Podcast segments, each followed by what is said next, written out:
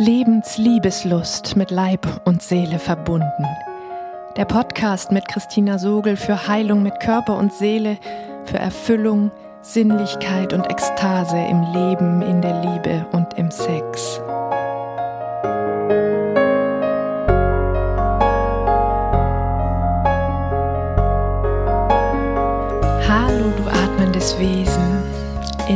Dieser Podcast-Folge geht es um intensive Gefühle.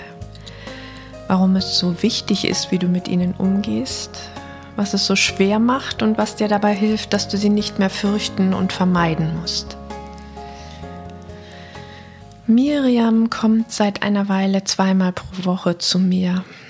Sie kann seit über einem Jahr nicht mehr arbeiten, weil sie so heftige Rückenschmerzen hat. Sie kann sich kaum noch bewegen. Die Ärzte finden keine Ursache. Entspannungsmethoden bringen nur in dem Moment ein bisschen was. Gleich danach ist die Wirkung wieder dahin. Vor den Rückenschmerzen war Miriam eine fröhliche Frau mit vielen Freundinnen und Interessen, immer aktiv. Einen Partner hat sie nicht. Sie lebt allein mit ihrer Tochter, die Diabetes hat, gerade Abitur gemacht hat und kurz vor dem Auszug zum Studium steht. Die Krankheit ihrer Tochter hat Miriam schwer belastet, seit sie schon früh diagnostiziert wurde. Immer wenn es ihrer Tochter schlechter geht, geht es auch Miriam sehr schlecht. Vor allem, wenn sie daran nichts ändern kann. Alles hat sich immer darum gedreht, Ihre Tochter nimmt die Erkrankung in ihren Augen viel zu leicht. Wenn nur die Rückenschmerzen nicht wären, hätte Miriam ein schönes Leben.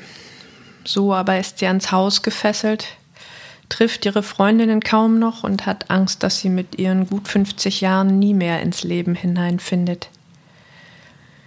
Die Freundinnen haben schon jetzt kein Verständnis mehr dafür, dass es immer noch nicht besser wird. Miriam erzählt mir, dass ihre Mutter sich das Leben genommen hat, als Miriam sechs war. Sie hatte wohl schon Depressionen, als Miriam auf die Welt kam, aber mit ihr wurde es dann wohl richtig schlimm. Das weiß sie nur vom Hörensagen, denn an ihre Mutter hat Miriam nicht die geringste Erinnerung. Die Mutter war immer wieder in der Psychiatrie. Das hat Miriam aber nie belastet. Sie wusste ja nichts mehr davon. Miriam war nach zwei Söhnen das dritte Kind und war wohl einfach zu viel.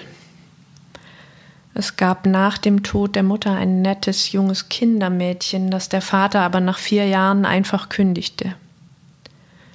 Miriam hatte das Kindermädchen gemocht. Der Vater war ein Macher gewesen, für Gefühle hatte er keinen Kopf gehabt. Wenn es emotional wurde, konnte er leicht jähzornig werden und auch mal zuschlagen. Trotzdem war er der Fels in der Brandung gewesen, das Beste, was Miriam hatte. Miriam wusste es nicht mehr, aber ihr Körper hat es mir erzählt. Sie hatte keine Erwachsenen um sich, die sie zärtlich halten, feinfühlig wahrnehmen, beruhigen und begleiten konnten. Ihre Eltern waren viel zu sehr damit beschäftigt, selbst mit ihren Gefühlen mehr oder weniger gut zurechtzukommen. Ihre kleine Tochter konnten sie gar nicht wirklich sehen. So konnte Miriam nicht lernen, all ihre Gefühle auszuhalten, ihnen Namen zu geben, sie zu unterscheiden und sich zu beruhigen. Immer wieder hatte sie miterlebt, dass es ihrer Mutter schlecht ging und sie hatte erlebt, dass man an der Unmöglichkeit, mit Gefühlen klarzukommen, sterben konnte. Miriam hatte dabei quasi zugesehen und nichts daran ändern können. Wie dringend hatte sie ihre Mama gebraucht und konnte es mit ihren kleinen Kräften trotzdem nicht verhindern, dass die Mama ging. Mit diesen Erfahrungen in ihren Zellen hat Miriam eine Heidenangst vor ihren Gefühlen, die ja ihrer Erfahrung nach tödlich sein können. Vor allem fürchtet sie sich vor Angst und Ohnmacht. Sie kann sich selbst genauso wenig Verständnis entgegenbringen, wie ihr Vater es konnte. Wie er ist sie sofort ungeduldig und macht sich Vorwürfe, wenn es wieder nicht geht und sie sich von Kleinigkeiten überfordert fühlt.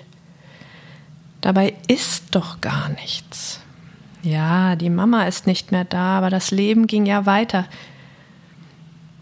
Berührungen sind ihr fremd.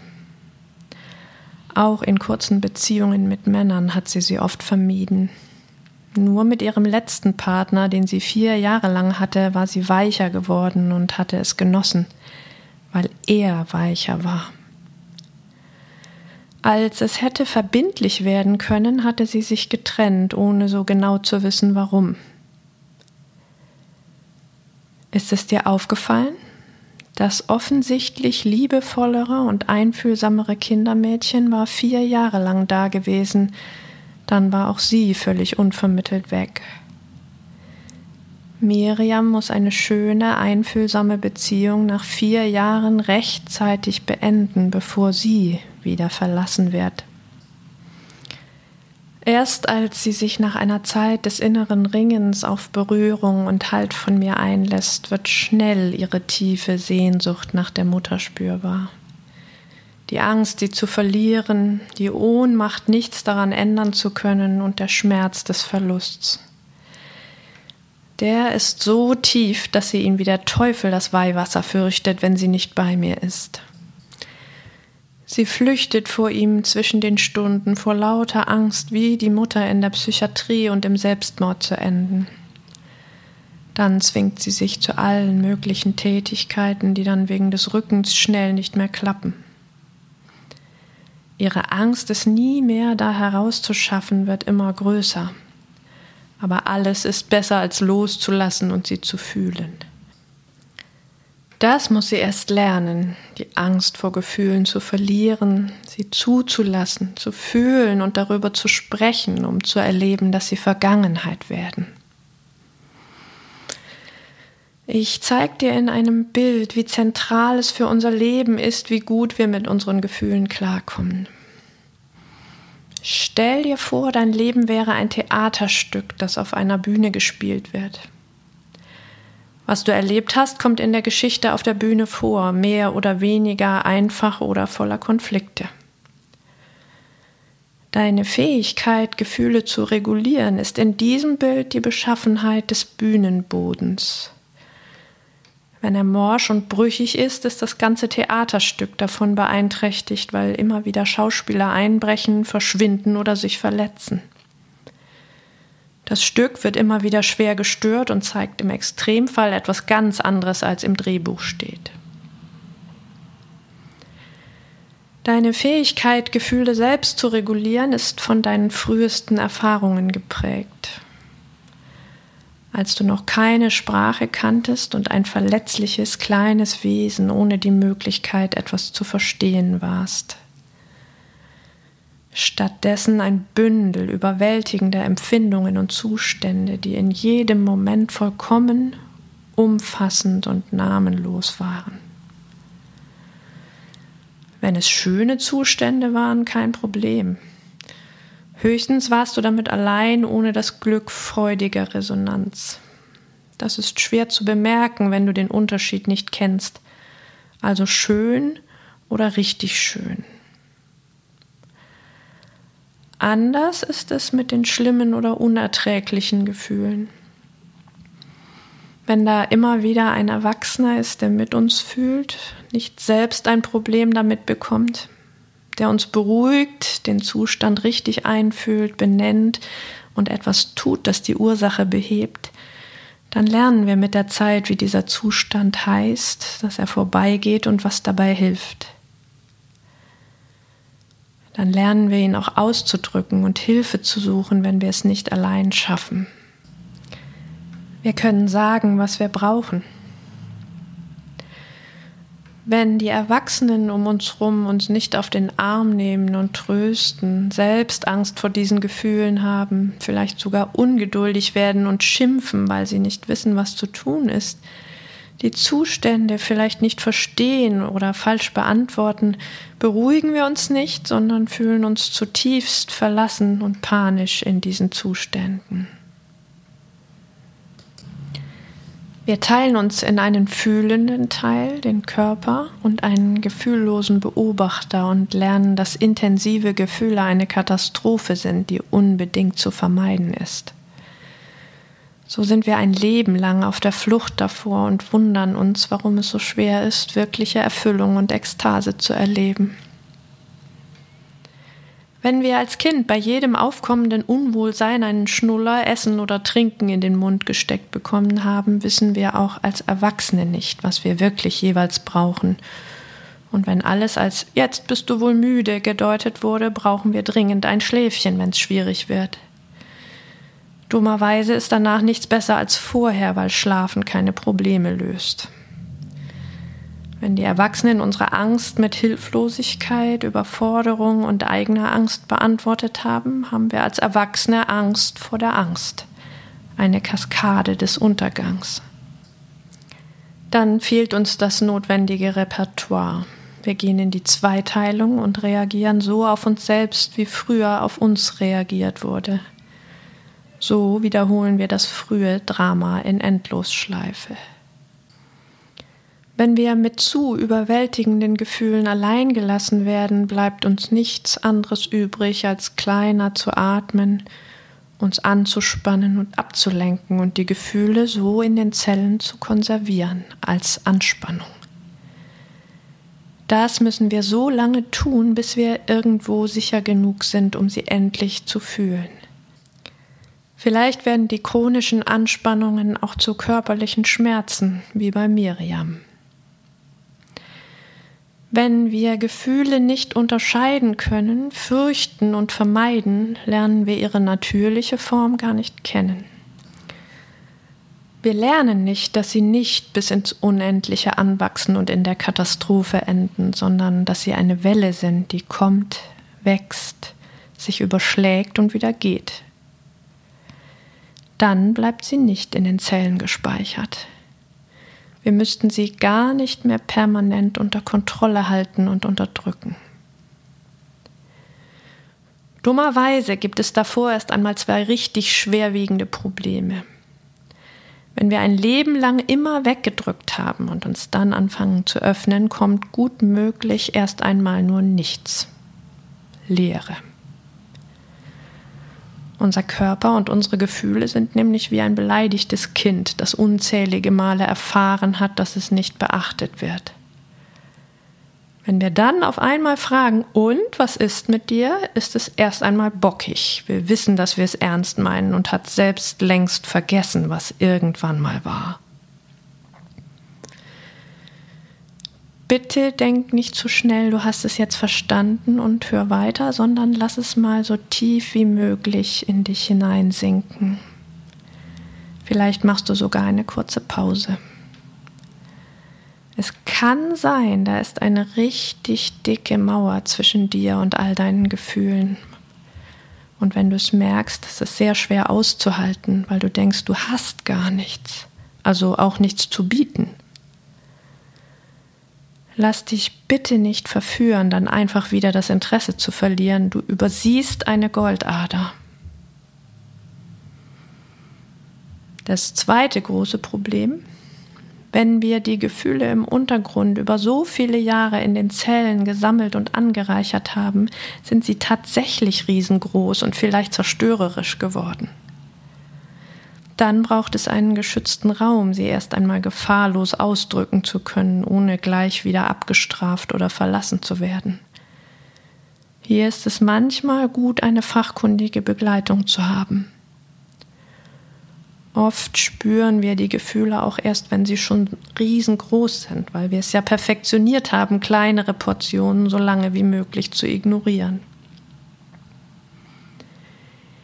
Hier ist jetzt noch ein Moment zum Innehalten, damit du nicht zwei Dinge verwechselst. Vielleicht rastest du durchaus manchmal aus und denkst im ersten Moment, dann unterdrücke ich stärkere Gefühle ja nicht und habe da kein Problem. Oder du musst oft bei traurigen Filmen oder Musik weinen und denkst, dass du dann kein Problem mit starker Trauer hast. Das Gegenteil ist wahrscheinlich der Fall. Wir können integrierte und nicht integrierte Gefühle unterscheiden. Wenn wir die Gefühle bejahen, in allen Dosierungen wahrnehmen und auf gute Weise ausdrücken können, dann sind sie integriert. Wenn wir Angst vor den stärkeren Dosierungen haben und sie ab einem gewissen Grad unterdrücken, dann brechen sie an falscher Stelle ungeplant und oft auf ungute Weise hervor, schlicht weil wir es nicht mehr schaffen, sie zu unterdrücken. Bei Franz Kafka im Schloss habe ich ein schönes Bild dafür gefunden. Da gibt es eine Szene, die geht ungefähr so. Der Landvermesser Josef K. sitzt in einem kleinen Häuschen und arbeitet. Er hat zwei Gehilfen an seiner Seite, die aber nicht wirklich hilfreich sind, sondern die ganze Zeit Unfug machen und Josef K. von der Arbeit abhalten. Das stört ihn und er schickt sie zur Tür hinaus. Die Gehilfen umrunden aber das Haus und kommen zum Fenster wieder herein. Genau so ist das mit den weggedrückten Gefühlen. Manchmal muss der riesige Überdruck erst einmal abfließen, bevor wir für das, was dann übrig bleibt, konstruktive Ausdrucksformen finden können. Wenn die Energie gedimmt werden muss, fehlt sie uns. Oft haben die Menschen, die zu mir kommen, die Idee, Sport zu machen, Holz zu hacken oder in den Wald zu gehen und zu schreien. Das ist okay und schadet nicht sehr, löst aber nicht die Frage, wie wir große Gefühlsmengen in Beziehungen einbringen können. Gerade was Wut angeht, ist sie in den frühen Beziehungen allzu oft beschämt und mit Schuld belegt worden. Das ergibt eine sehr explosive Mischung aus Wut und Schuldgefühl im Innern. Dann deckelt nämlich nicht mehr die Umwelt, sondern du selbst und dein verinnerlichtes Schuldgefühl die Wut. Sie darf nicht ausgedrückt werden und wird immer größer und zerstörerischer. Wir haben auch kaum Vorbilder, die uns einen guten, kraftvollen Umgang mit Wut vorleben. Wir kennen nur zahnlos kastriert oder jähzornig gewaltsam. Wenn du also versuchen willst, etwas neu zu machen, dann bleibt dir nichts anderes übrig, als für diese Prozesse sensibel zu werden, häppchenweise die Kontrolle aufzugeben und darum zu ringen, gut zu dir selbst zu sein. Das ist schon der entscheidende Shift von Kontrollverlust über die bewusste Aufgabe von Kontrolle zu Hingabe an das, was da lebendig werden will.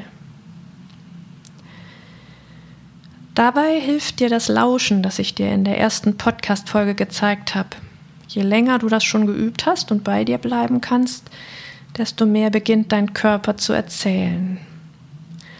Je mehr du von den kleineren Gefühlen schon kennengelernt hast, desto mehr zeigt er dir auch die intensiveren. So kannst du dich häppchenweise an intensivere Gefühle herantasten, mit ihnen vertraut werden und die Angst davor verlieren.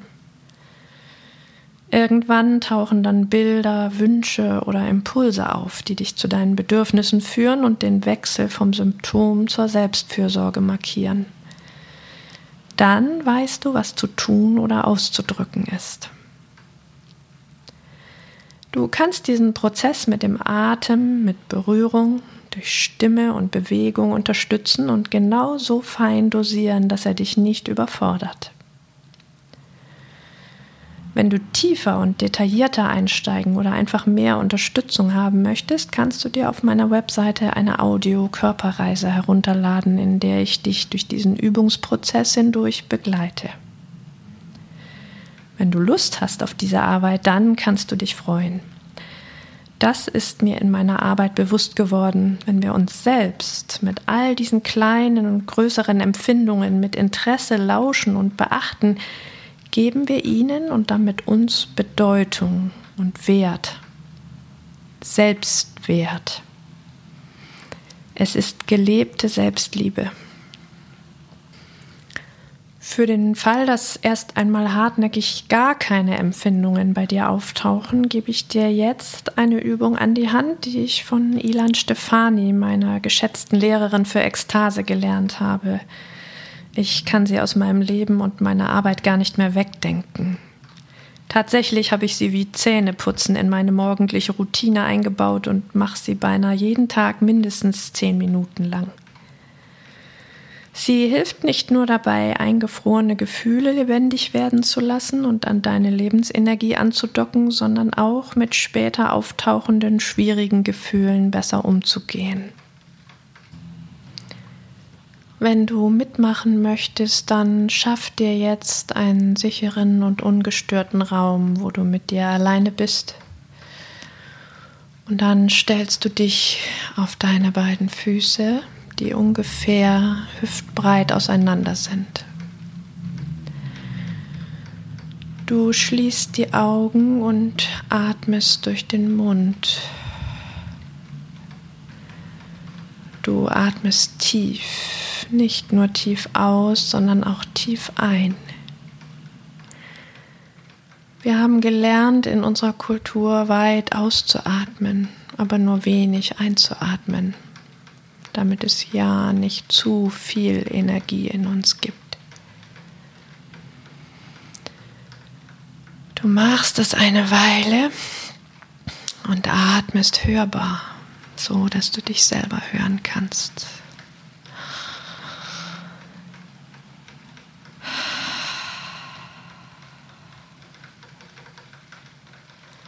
Und dann beginnst du dich aus den Fußgelenken und den Kniegelenken ein bisschen zu schütteln, so dass dein Körper in leichte Schwingungen kommt.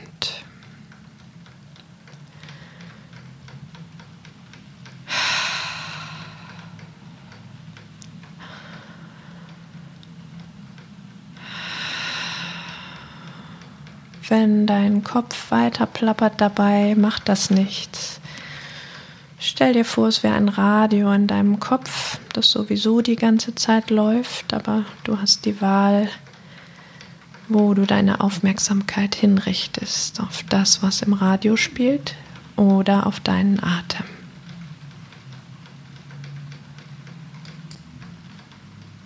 Du begleitest ihn bei seinem Ein- und Aus in deinem Körperinneren.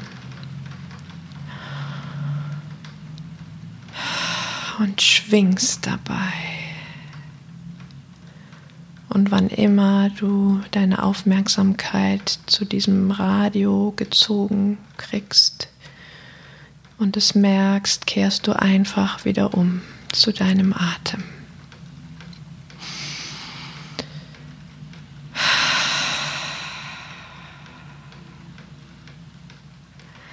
In diesem Schütteln und im Ankommen in deinem Körper lässt du deine Sinne, deine Lauscher nach innen fallen und lauscht auf dein Körperinneres. Horchst, welche Körperteile alle von diesem Schwingen erfasst werden und anfangen sanft zu flirren und zu summen. Und welche Teile dann nicht mitgehen, weil sie entweder wie nicht richtig lebendig, wie nicht richtig da sind oder auch sehr angespannt oder erstarrt. Das ist kostbar, wenn du das merkst, weil du jetzt mit dieser Zweiteilung in deinem Körper in Kontakt kommst, von der ich schon ein paar Mal geredet habe. Du nimmst das einfach nur wahr und wenn es eine Stelle gibt oder mehrere Stellen, dann wendest du dich der markantesten von ihnen zu, ein bisschen mehr als dem Rest. Und du atmest ganz gezielt in diese Stelle rein, als würdest du sie von innen sanft durchspülen. Und wenn du möchtest, dann bringst du sie in ganz winzig kleine Schüttelbewegungen, versuchst sie einzuladen in das Schwingen deiner anderen Zellen nur ganz winzig klein. Nicht so, wie wir das oft gelernt haben, uns mit sanfter Gewalt und Dehnen und Strecken im Sport zu weiten. Wir wollen das anders machen. Wir wollen liebevolle Aufmerksamkeit auf genau die Stellen richten, die sie viel zu wenig bekommen haben. Du experimentierst, wenn du magst, noch ein bisschen mehr mit deinem Atem, ob du noch tiefer atmen kannst, ob du ganz unbemerkt angefangen hast, flacher zu atmen und wie es sich anfühlt im Vergleich, wenn du mehr oder weniger Atem in dich hineinlässt.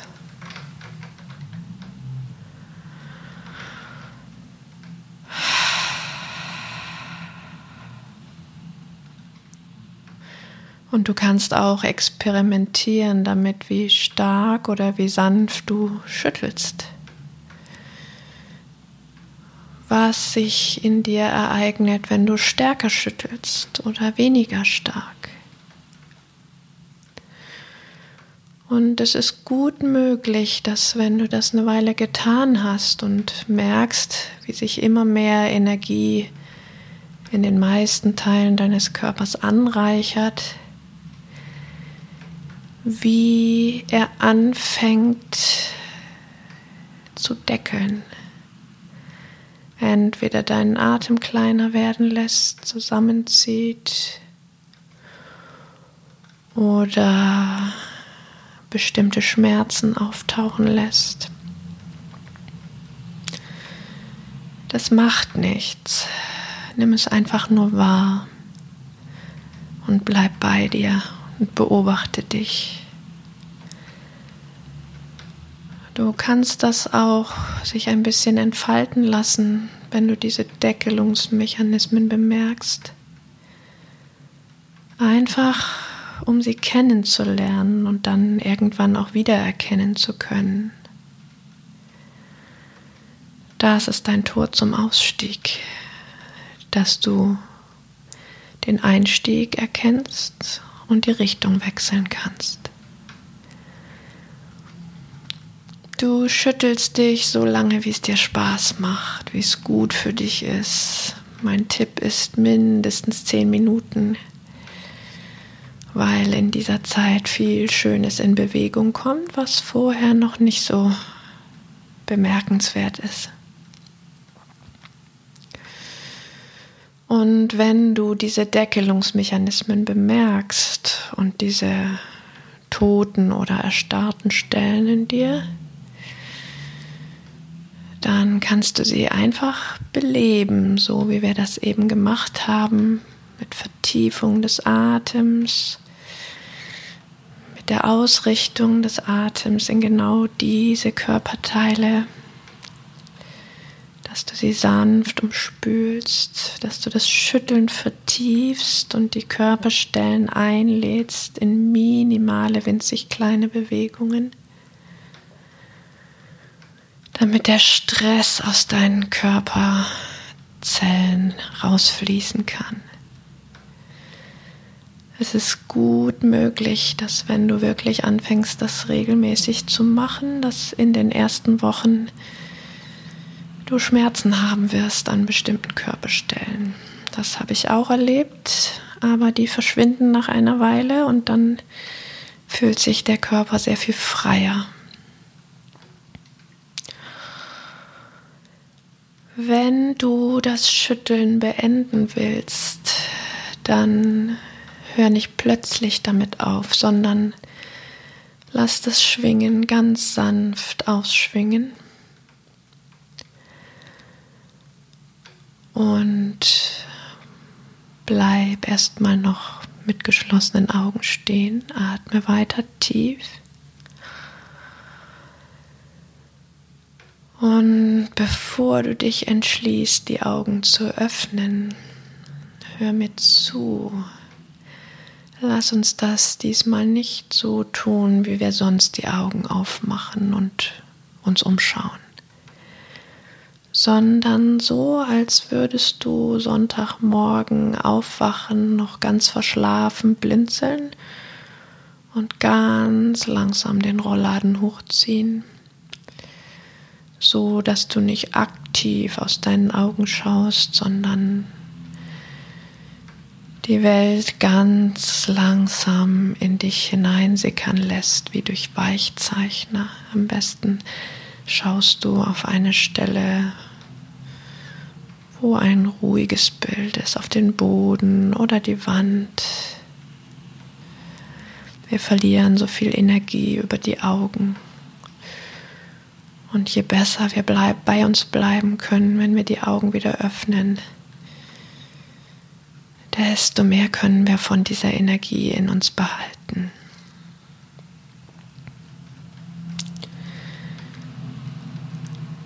Ja, jetzt hast du das Schütteln kennengelernt. In dieser Folge hast du gelernt, warum es existenzielle Auswirkungen auf dein Leben hat, wie gut du Gefühle spüren, unterscheiden und regulieren kannst.